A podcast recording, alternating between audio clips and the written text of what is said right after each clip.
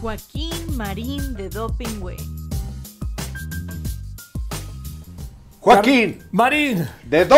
Pingüe, Carlitos querido, ya se me antojaba. Ya se- me daba, me ganaba por decirte Carlitos querido. ¿Cómo estás? ¿Eh? Pues estoy. No, me preguntaste cómo estoy. Sí. Y ya te sigues sí, como no importándote. por- no, mi no, no, porque doy, doy por hecho que muy bien. Pues estoy celebrando el inicio de año, Joaquín. ¡Ah! Declaración oficial. Tienes razón, feliz año nuevo. Ojalá, ojalá que este bimestre sea mejor año que el pasado. Oye, y, y dentro de cinco o seis días a celebrar la rosca de Reyes y Sí, todo. otra vez. ching. Qué barbaridad que en la sección esta de puras patrañas de la vocera del vocero, la señora dice algo A ver. así. A ver, vamos a ver qué dice. Buenos días a todas y a todos. Hoy es primero de marzo, estamos iniciando el año. Fíjate lo que es esta trampa en que se le retrasa el tiempo. No, es que no. A ver, cuando llegan a ese palacio, como muchos antes, pierden la noción del tiempo y creen que es para siempre, Carlos. Pero pierden la noción del tiempo. ¿Sí? Y la otra que se tiró, ¿Cuál? vamos a escuchar esta. Mentiras para justificar la invasión de Irak a Estados Unidos. Una joyita. ¿Cree que Irak invadió Estados Unidos? Bueno, ahí está, la vocera del vocero, del presidente de la República, del presidente de México. Oye, son- Pero, oye, oye, pero lo dice en la sección dedicada a mentarle la madre al oficio periodístico y a los oficiantes del periodismo, dice por decir mentiras. Y mira nada más esta mujer, celebra el primero de marzo, como si fuera el primero de enero, y dice, empieza el año, y esta pendejada de que los iraquíes oye, invadieron no, Estados- pendejos nosotros que fuimos a Irak. Primero, primero fuimos a Doha. a Doha, a Doha a cubrir la invasión Allá de en Irak a Qatar. Estados Unidos, ¿sí? que fue exactamente Cuando podíamos revés. haber subido nada más, nos hubiéramos ahorrado un día de Imagínate cómo andará en la historia de México. No, a ver, no, ¿cómo andará? El otro día dice, perdón, mintió, ¿sí? Cuando dice que yo subido, ya lo hablamos el Ah, el lo del pasado, tuit, aquel. que subí un tuit, No, subiste treinta y tantos. 35 más todo lo sí, pero bueno, y se quedó tan oronda, ¿sí? No, es que no hay derecho de réplica en, en la mañanera. ¿Cómo ves que le dice el presidente López Obrador a Felipe Calderón? Que venga a explicar, que venga aquí a la mañanera.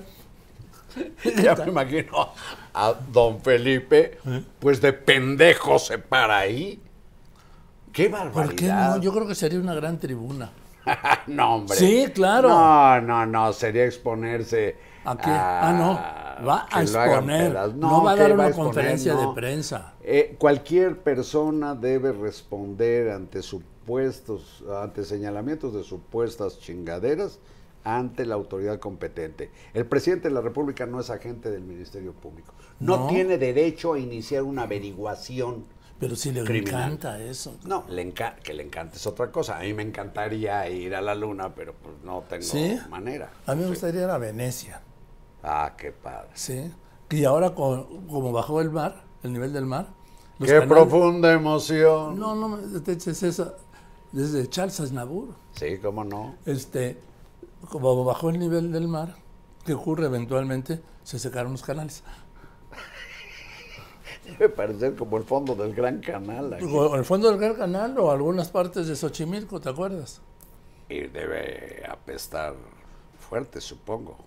Bueno, Pero bueno, en fin, estábamos con la marcha, que tú vienes hoy en recuerdo de la marcha tú de también. Pico. No, este no es rosa, ¿no? Sí, cómo no. ¿Sí? Uy, ahora Este eres daltónico. Con rosa mexicano. Bueno, Ah, ¿ya viste qué es? fuchsia. Oh, no, hombre. Lo prefiero rosa mexicano. ¿Cómo ¿Cómo voy a entrenarlo y yo? Fuchsia. No, hombre, digo, no, no, no, no, no, no. Y con la edad menos. Sí, porque eso de jovencito, ¿eh? Bueno, nunca lo has hecho ni lo volverás a hacer. No, no. Oye, a ver, ¿qué tal la marcha? Ni una ventana rota. Pero por favor, vale la pena, ya que lo que se vio en los medios tradicionales, diría el presidente, fueron eh, pues fotografías y algunos videos, pero no mucho el que van a ver desde el aire.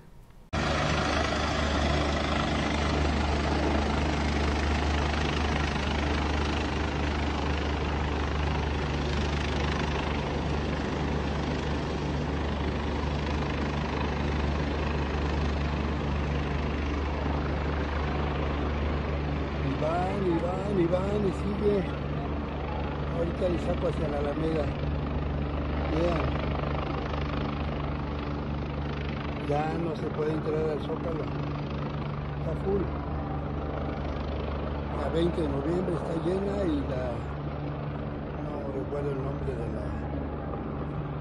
está la... La Suprema Corte de Justicia. La Suprema Corte de Justicia está a un lado del palacio, allá a la derecha del palacio. Ahí están los templetes. Sí, No solo el Zócalo, claro. sino Madero y 5 de mayo. Y, no- y 16 de septiembre y 20 de noviembre. Y el presidente diciendo que, que en el mejor de los casos fueron 100 mil. No, pues no, no Es tiene no- idea. No, no, a ver si tiene, hombre. Si alguien sabe Sí. con cuántos se llena el Zócalo y las calles que conducen a la Plaza de la Constitución, es él. Me gusta que digas Plaza de la Constitución porque a mí no me gusta, cuando menos en primera instancia, si escribo algo, decirle Zócalo. Zócalo es el basamento de un monumento. Bueno, bien. Es la Plaza de la Constitución y precisamente para protestar por las leyes que trastocan mandatos o or- u ordenamientos constitucionales es que fue la marcha. Y fue la concentración y además el presidente estuvo diciendo es contra nosotros, ya ves. Todo usa, es contra usa el nosotros, la primera del plural, Sí. que es majestática. Majestática. Te felicito. ¿Eh? Ay, luego, mira. luego lo explicas ahí en Palacio, ¿no? No, no, no. no. Uy, no me lo va a entender nadie. Está como el propio presidente le zorrajó al Poder Judicial de la Federación un término que más bien se le revierte a él. Dijo que al, al reivindicar la autonomía de los Sí, jueces, sí. magistrados y ministros, el Poder Judicial se muestra omnímodo. Sí. No, omnímodo es aplicable al poder, al poder sin control y sin contrapesos. No. Ese es el poder que él proyecta querer ejercer, metiendo su cuchara, uf, Mira, hasta en lo que hace o no hace la embajadora de Estados Unidos en Perú, o queriendo, imagínate nada más, ahora quiere juntar a todos los presidentes del continente que batean, según él, en la izquierda, para abatir la inflación. E incluye al tiranuelo de Cuba. Ah, ¿En sí. qué nos va a ayudar Cuba a ¿Y que baje el precio de las tortillas? ¿Y o Bo- Bolivia. y Honduras? Honduras. Ah, Honduras, Honduras. la, el semillero de la Mara Salvatrucha. a ver, ¿qué es omnímodo? Bueno, primero acuérdate que les retaba ahí atreverse a se- ser autónomos, ¿te acuerdas? Sí. Sí. ahora que los acusa de ser autónomos, a ver, ser autónomo no no puede ser una acusación.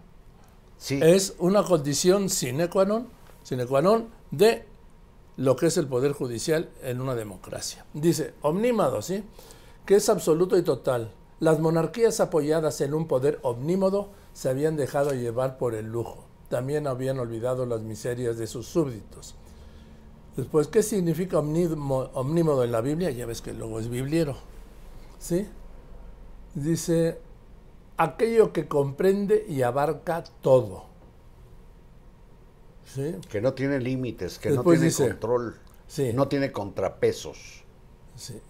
Y se lo dice precisamente a uno de los tres poderes que constitucionalmente es un contrapeso republicano en el juego de los tres poderes. Y además hay una autonomía, Obvia, como la hay en el Poder Ejecutivo, aunque el Poder Ejecutivo, que lo he mencionado muchas veces, pero me gusta reiterarlo, es el único poder que constitucionalmente se deposita en una sola persona, que es el presidente de la República, es autónomo, pero tiene limitaciones.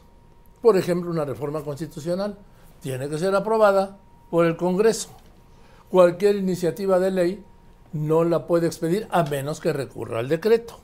Y después hay in- instituciones, personas, poderes que pueden inclusive recurrir ante el Poder Judicial Federal contra lo que aprueba el Congreso, como es el caso del Plan B, para que los ministros, los 11 ministros de la Suprema Corte, resuelvan si lo aprobado por el Congreso es o no constitucional.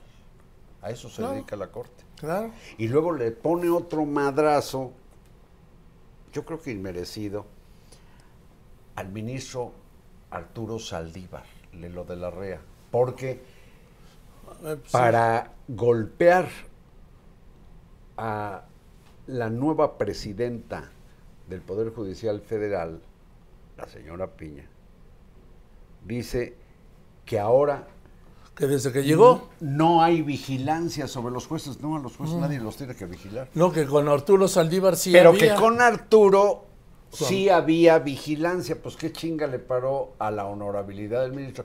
Yo no creo que el ministro estuviera, como cuántos jueces habrá en el país, No, cuántos magistrados. Bueno, además parece estar el Consejo de la Judicatura. Bueno, entonces imagínate tú si el presidente de la Corte o del Poder Judicial va a estar viendo qué hace cada juez Por eso. o cada magistrado vigilando sus Pero resoluciones. para eso está el Consejo de y la para eso Que también preside el presidente de la Corte. Por eso, y, ahora. y quienes se inconforman contra resoluciones judiciales pueden apelar al Consejo de la Judicatura para que ahí hagan la averiguación, a ver si hay sanciones, a ver si hay faltas y si esas faltas requieren sanciones administrativas o penales. Es decir, hay un hay un trayecto legal que el presidente se brinca No, no. pensando que los presidentes No. de la Corte tienen que estar vigilando No, a los no, jueces. no, no, él no piensa eso. Él dice lo que quiere decir cotidianamente. Por lo que dice lo piensa, ¿eh? estoy En, seguro. en aras de qué? De defender su proyecto de la 4T y descalificar al que quiera descalificar. En este caso a la ministra Norma Lucía Piña, desde el día 1, perdón, el 1 de enero le eligieron, desde el día 2, ¿sí? 2 de enero, le dijo que no le iba a recibir. Pero mira, Joaquín, qué grave. La embestida del presidente contra la presidenta del Poder Judicial Federal llega al extremo de que vean ustedes lo que circula en las redes. A ver, esto es criminal. Yo no acuso al gobierno No, no, de no. haberlo hecho. Voy, No, voy, voy, Lo que pasa es que Pero no. quiero aclarar esto. No acuso al gobierno de haberlo hecho. Pero sí al ánimo rijoso del gobierno de provocar estas reacciones. ¿Qué es? ¿Se imagina? ¿Alguien se puede imaginar?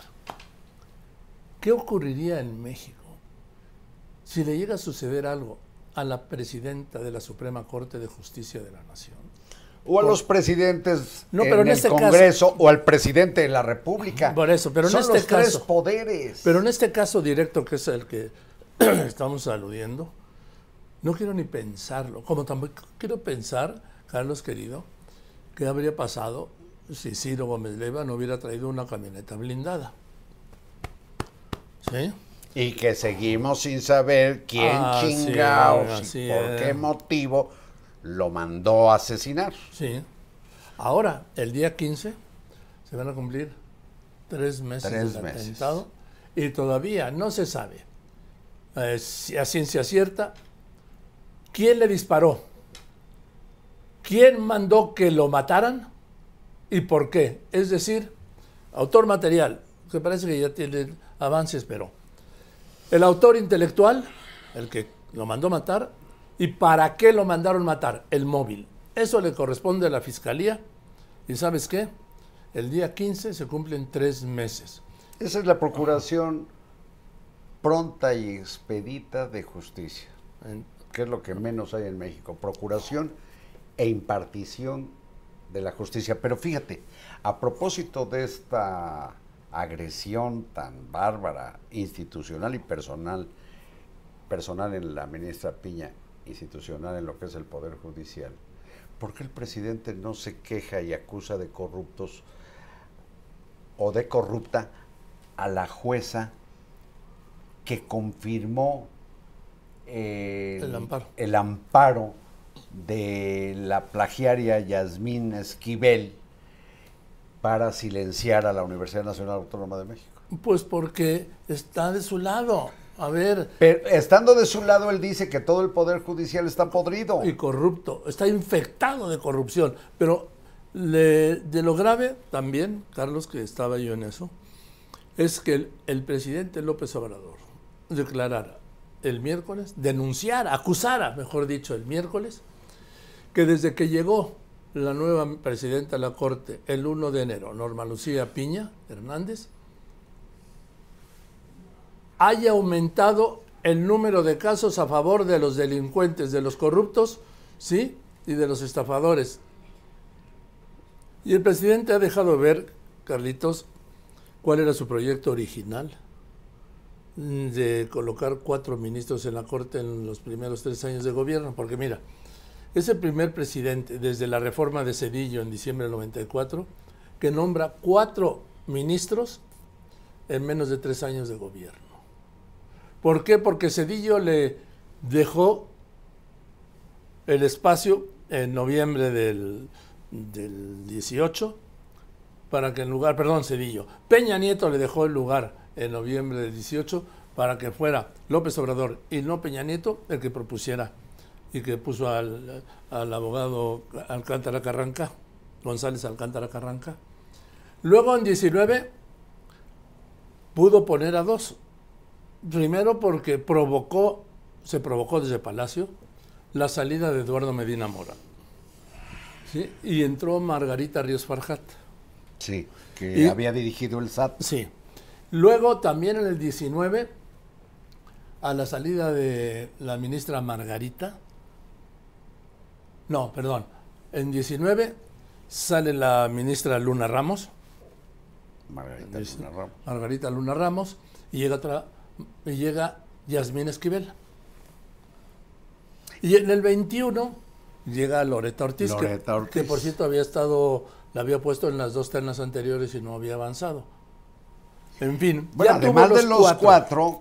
contaba él con lo que debe haber supuesto pues, acompañamiento o complicidad del presidente de la Corte, Arturo Saldívar, a quien impulsó para que permaneciera dos años más, Violando la Constitución. violando la Constitución y terminara su gestión cuando López Obrador saliera de la presidencia. en diciembre del 24. Ahora, ¿por qué el presidente dice que él iba, su proyecto era que con los cuatro ministros que iba a poner, o sea, ya sabía que iban a quitar a uno, a Medina Mora, porque si lo hubieran sido tres. ¿Por qué cuatro? Medina Mora, a quien nunca le señalaron, le imputaron haber cometido ninguna fregadera. No, él renunció y también no explicó nada, no dijo nada. No, imagínate cómo habrán estado las presiones. Bueno, sí. Ahora, a lo La que familia. voy a lo que voy es a esto. ¿Por qué cuatro? Porque con cuatro el presidente de la República rompe la mayoría calificada del Pleno de la Corte, que es de ocho. ¿Sí? De los porque- 11, sí, ocho once. deben Sí, Y si él tiene cuatro, solo, solo habría siete. Por ejemplo, en el caso de la ley eléctrica, Carlos, pues este juntó el cuarto voto. El de Yasmín Loreta Saldívar y eh, Gutiérrez Or- Ortiz Mena. Contra quien después se ha ido, Sí, pues señalándolo casi de corrupto o algo por sí, el ministro más rico. Y luego, en la- para la elección del nuevo presidente, pues López Obrador se quedó sin candidatos, por el caso de Yasmín.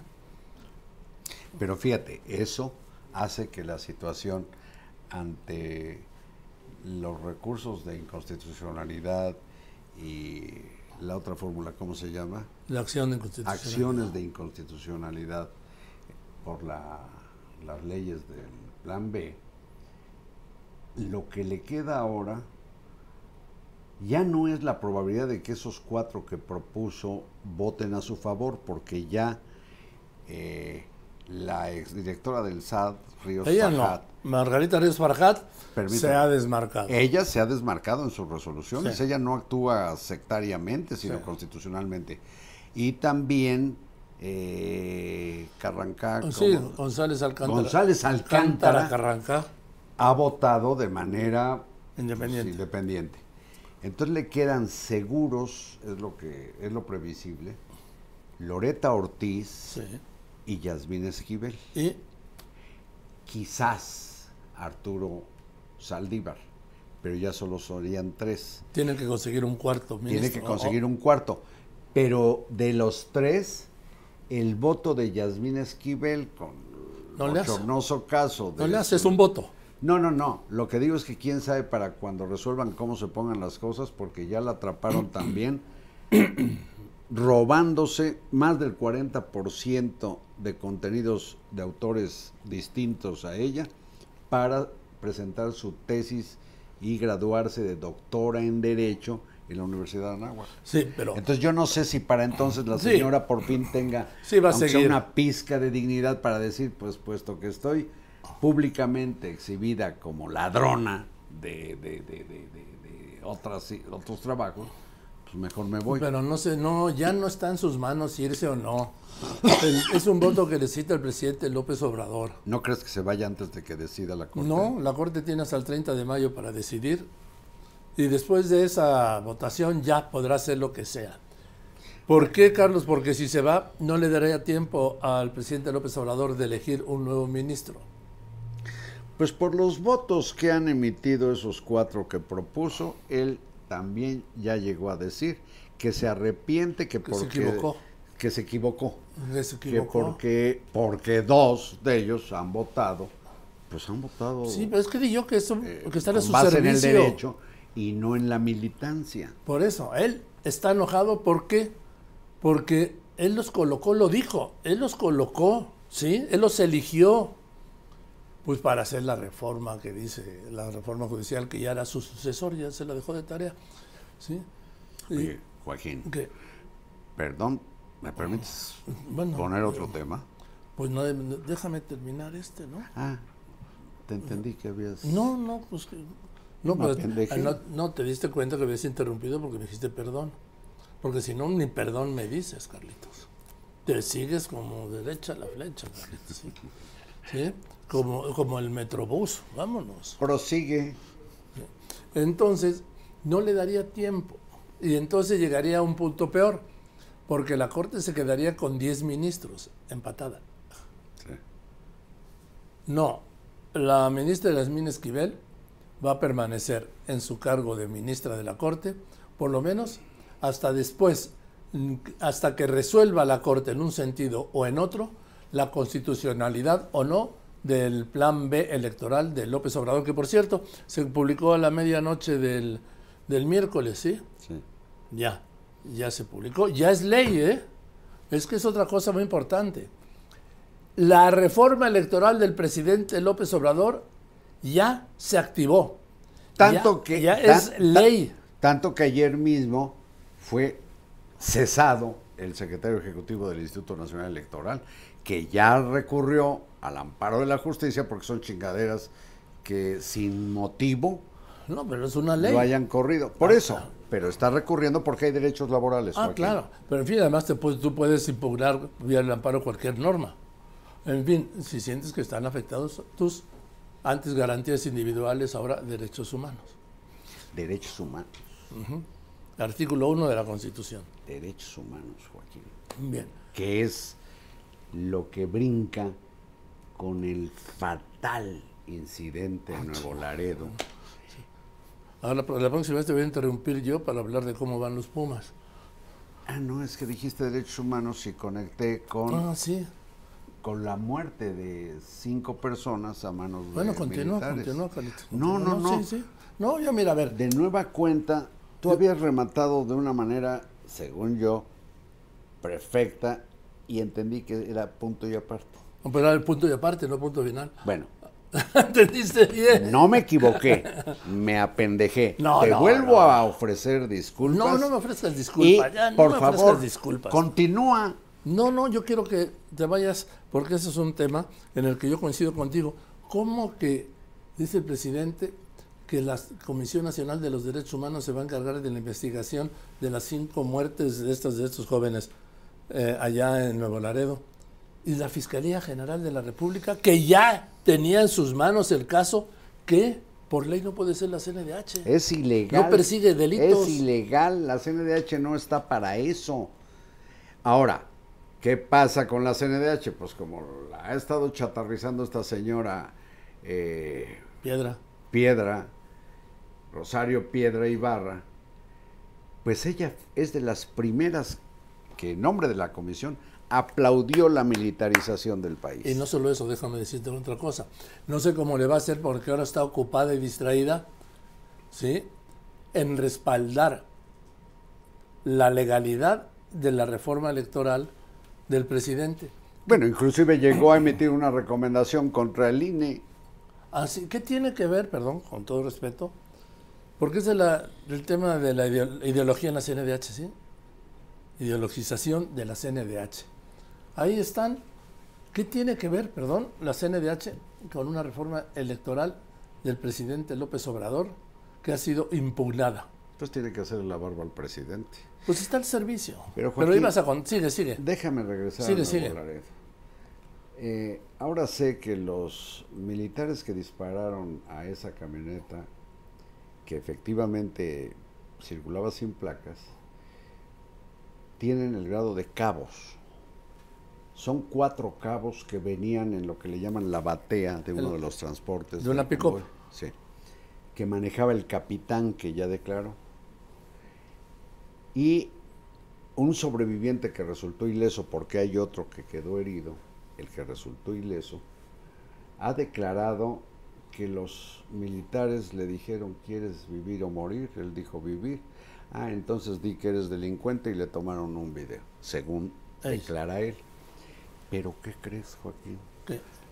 Desde el miércoles comenzaron a circular en redes imágenes de algunos de los difuntos que efectivamente no llevaban armas, pero en donde se presentan con aparatosas armas largas y todo indica que cua- cuando menos dos, fíjate, uno a uno de ellos le apodan, yo hasta me lo apunté, Willy. le apodan Willy o Baby Zico y a otro le apodan, bueno, uno es el Willy de apellido Mata. El asunto es que al parecer, fíjate, en Nuevo Laredo ha habido como 400 agresiones a soldados, como 400 en el municipio de Nuevo Laredo. Pues parece ser que ahí les organizan mucho manifestaciones para que se vaya el ejército y que el ejército no estaba mal en haber detectado algo irregular en la camioneta, aunque sin duda que estén muertos cinco jóvenes que iban desarmados, pues ponen un brete a la institución. Pero cuando menos de dos están sus identidades y sus fotografías. Creo que tú subiste alguna Sí, una la de El lunes Willy, martes. sí, el Willy, sí. del Willy, que es uno de los fallecidos. Qué pena. Pero ah, eh, ahí está esa parte y eh, pues por lo pronto ya queda una ve- vez más confirmado que es falso eso de que en la 4T no hay masacres. No, y, se- y tienen medida el- los niveles de letalidad, porque dispararon un- quizás 60 tiros y uno de los uno- de las víctimas tiene 12. A mí este es un es uno de los problemas, Carlos, de que ante la ausencia de policías estatales y municipales, ¿sí? el ejército tenga que hacer funciones policíacas. Y, y no te estoy hablando porque esto no era Guardia Nacional, son elementos del ejército.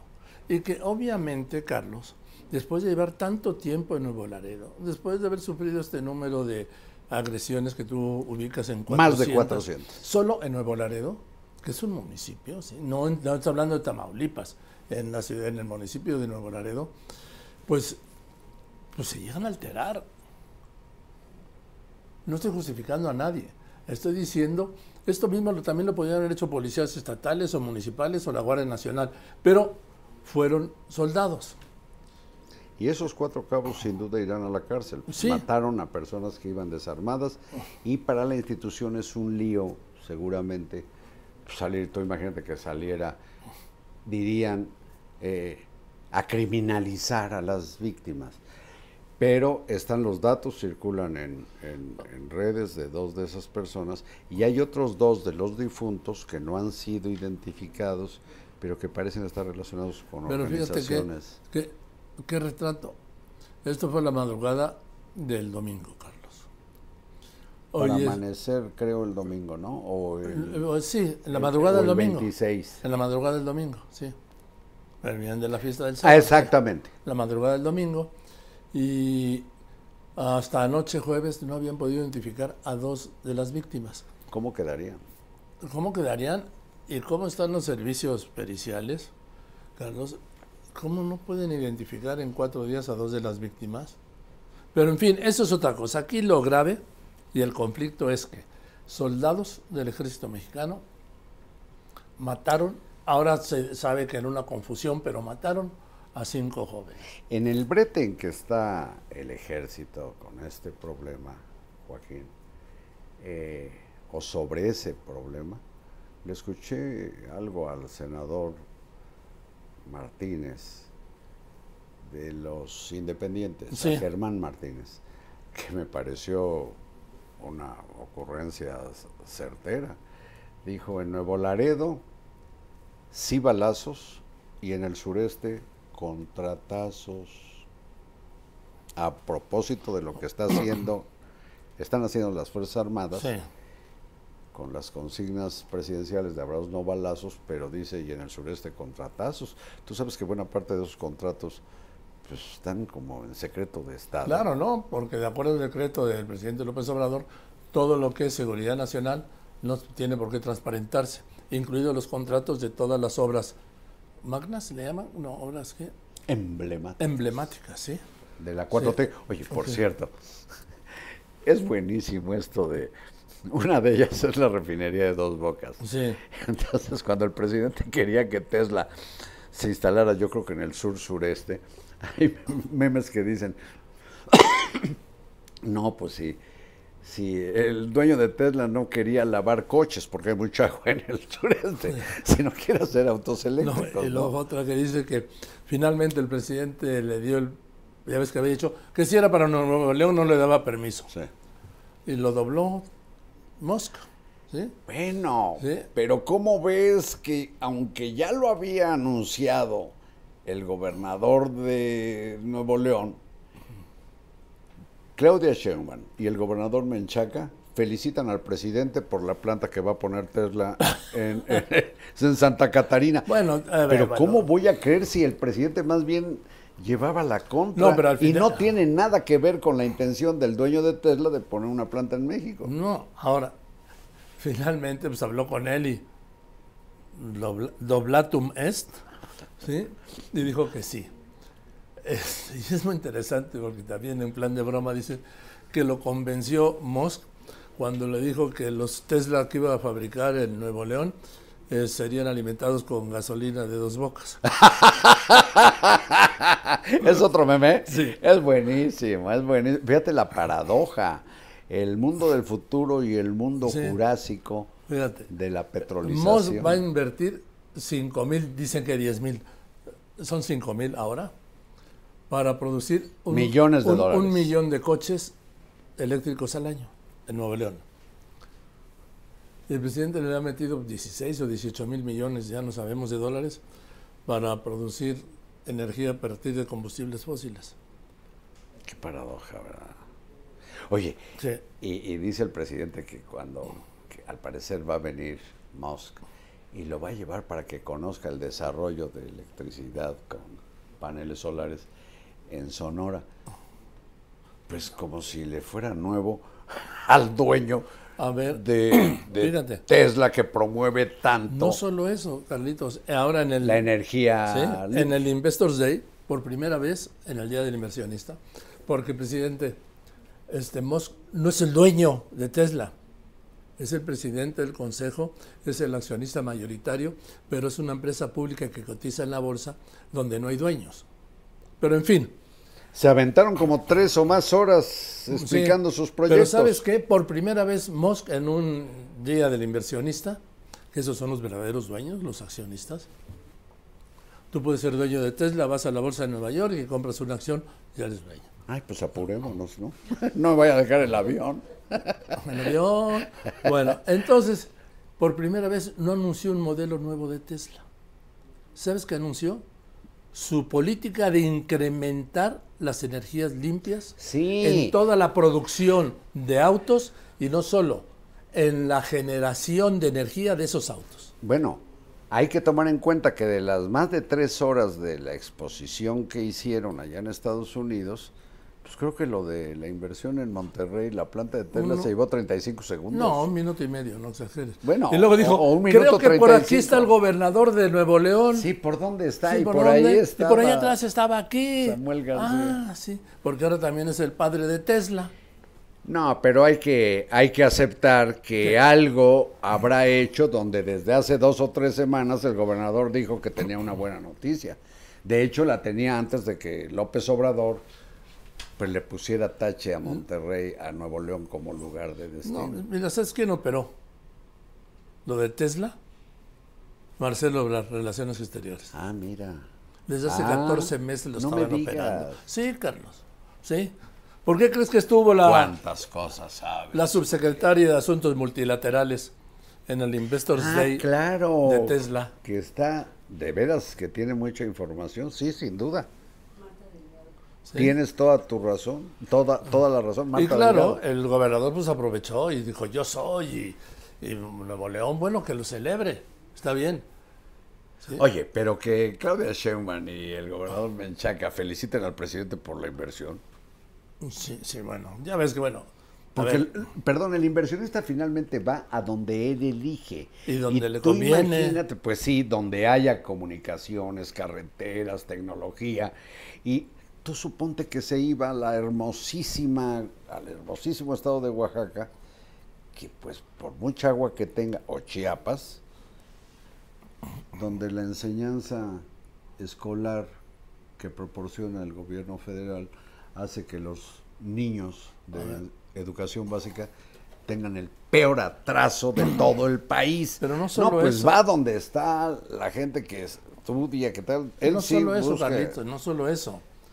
En Chiapas no hay ni una industria.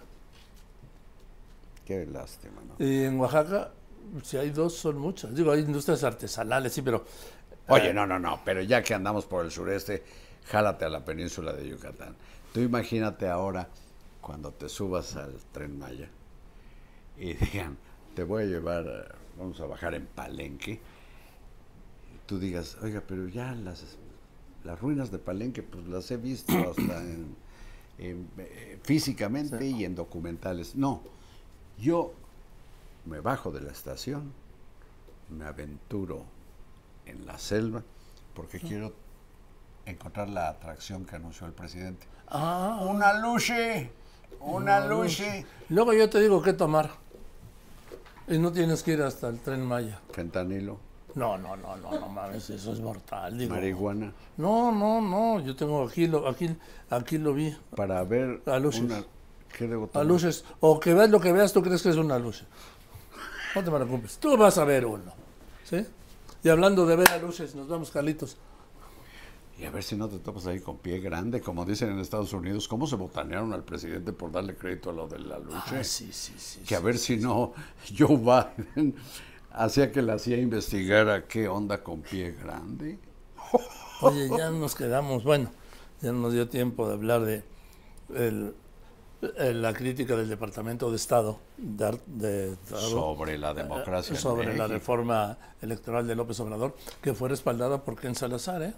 el embajador. Pero Joaquín, déjame felicitarte por el texto que publicaste ayer en Milenio, donde dices, pues si López Obrador dice que la democracia en México es mejor que la de Estados Unidos, ¿para qué chingados la reforma? Sí, sí. No, no, no, la pescaste a todo. Sí, Pues si, es, si México dijo tiene más democracia que Estados Unidos, ¿Para qué cambiarle? ¿para, qué, moverle? bajarle? ¿Para qué moverle? ¿Para qué quitarle? Bueno, pero esas son las contradicciones. Nos vemos, Carlitos, vámonos. Joaquín, Marín, dedo. Pingüe. Gracias, Carlitos. Nos vemos el próximo viernes a las 12 del día, como todos los viernes. Y les recuerdo, en todas mis redes, en todas mis plataformas, a la hora que usted quiera, Spotify incluido, Joaquín, Marín, dedo. Pingüe. Gracias. Joaquín Marín de Dopingüe.